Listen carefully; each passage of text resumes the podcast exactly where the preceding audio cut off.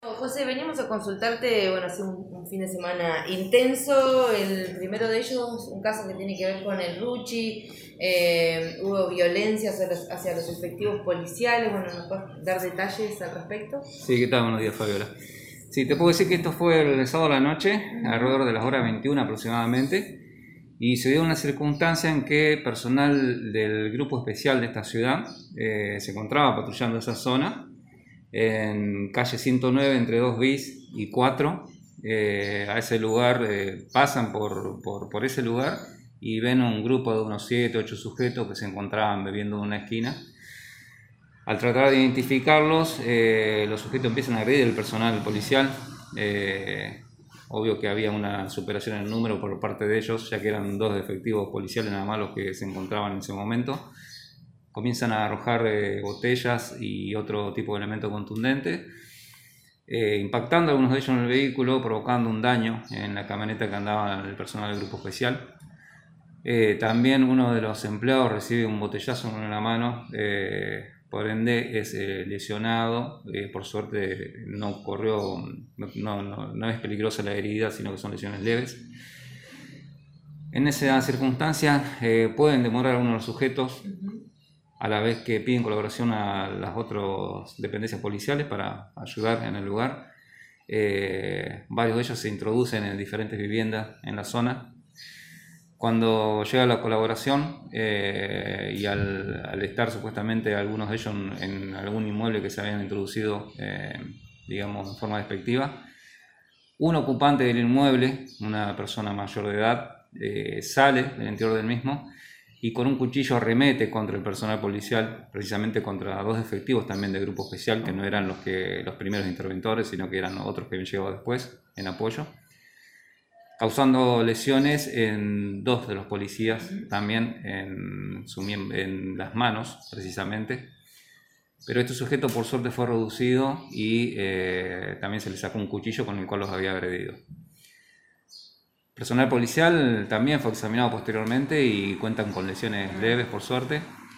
También hay que destacar que otro vehículo más, un patrullero de jurisdicción de comisaría tercera, también eh, fue dañado producto de, la agresca que, tuvieron estos sujetos y la policía. Eh, en tal sentido, la totalidad de demorados eh, fueron tres personas, todos mayores de edad, entre 25 y 47 años de edad. Los tres quedaron detenidos y posteriormente fueron, bueno, esta mañana están por ser formalizados en la justicia. Esto eh, surge, digamos, a partir de los operativos que me imagino que se están intensificando en esto de que hemos pasado a la fase 2. Eh, ¿Fue a partir de un patrullaje que, que ustedes estaban realizando? Eh, ¿Cómo surge? Sí, sí, es correcto. Eso fue a partir de un patrullaje que se estaba realizando en la zona. Pero también eh, hay que destacar que eventualmente en, esa zona también hay llamados de vecinos manifestando que hay personas que están causando molestia. En este caso había un grupo de ocho sujetos que por supuesto no pueden estar eh, en ese lugar. Tampoco pueden estar consumiendo una vía pública, que es una cuestión aparte de, lo que es la pandemia también. ¿Personas con antecedentes, comisario? Eh, no, precisamente, no, no hay antecedentes judiciales precisos como para poder citar. Más allá de, este caso particular, digo, con todo lo que ha pasado con los efectivos policiales, ¿ha habido intervenciones en otros lugares en, relacionados a esto? Digamos, gente que, está juntada fuera del horario permitido y demás, en cuanto se, se podría hablar de operativos de, esta fase 2. Sí, digamos que es eh, continuo el llamado, más, más que todo se da sobre los fines de semana, lo que es viernes y sábado a la noche eh, hay llamados de vecinos eh, alertando que hay juntadas en algunos domicilios en particular. Eh, precisamente el sábado por la noche hubo uno en calle 3 entre Avenida 18, por decir la zona céntrica, ¿no es cierto? Y de ahí para afuera, para la periferia. También se producen en las localidades del interior, porque, bueno, vemos en las novedades, los partes de novedades vienen cargados de, de situaciones como esa donde se encuentran grupos de tres, cuatro personas y bueno, en algunos casos eh, más. No, no, se vio este fin de semana, pero anteriores fin de semana sí se vio, casos con muchísima más cantidad de gente.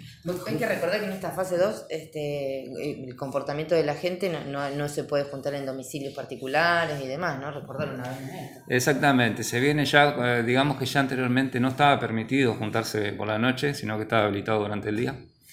Eh, ahora tampoco no está habilitado en todo el día, así que es, para, para, resaltar de vuelta que no, no, se, no, puede haber, no se puede juntar en el domicilio hasta que no lo autorice el gobierno.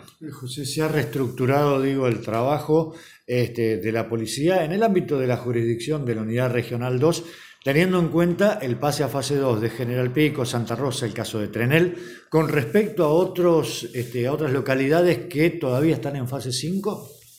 Sí, digamos que se ha reestructurado y justamente se ha implementado una serie de operativos, eh, más que todo para controlar las personas que ingresan o que egresan. En realidad no deberían ingresar ni egresar porque no, no se permite la circulación. Así que se, se, previeron varios operativos en las diferentes rotondas, abarcando todo lo que es eh, la, la, parte, las periferias de General Pico y Aparte también, por supuesto, los controles se, incentivan también en la ciudad, justamente para ver eh, o detectar posibles grupos de estos que estén violando los protocolos que, que mm, ordena gobierno.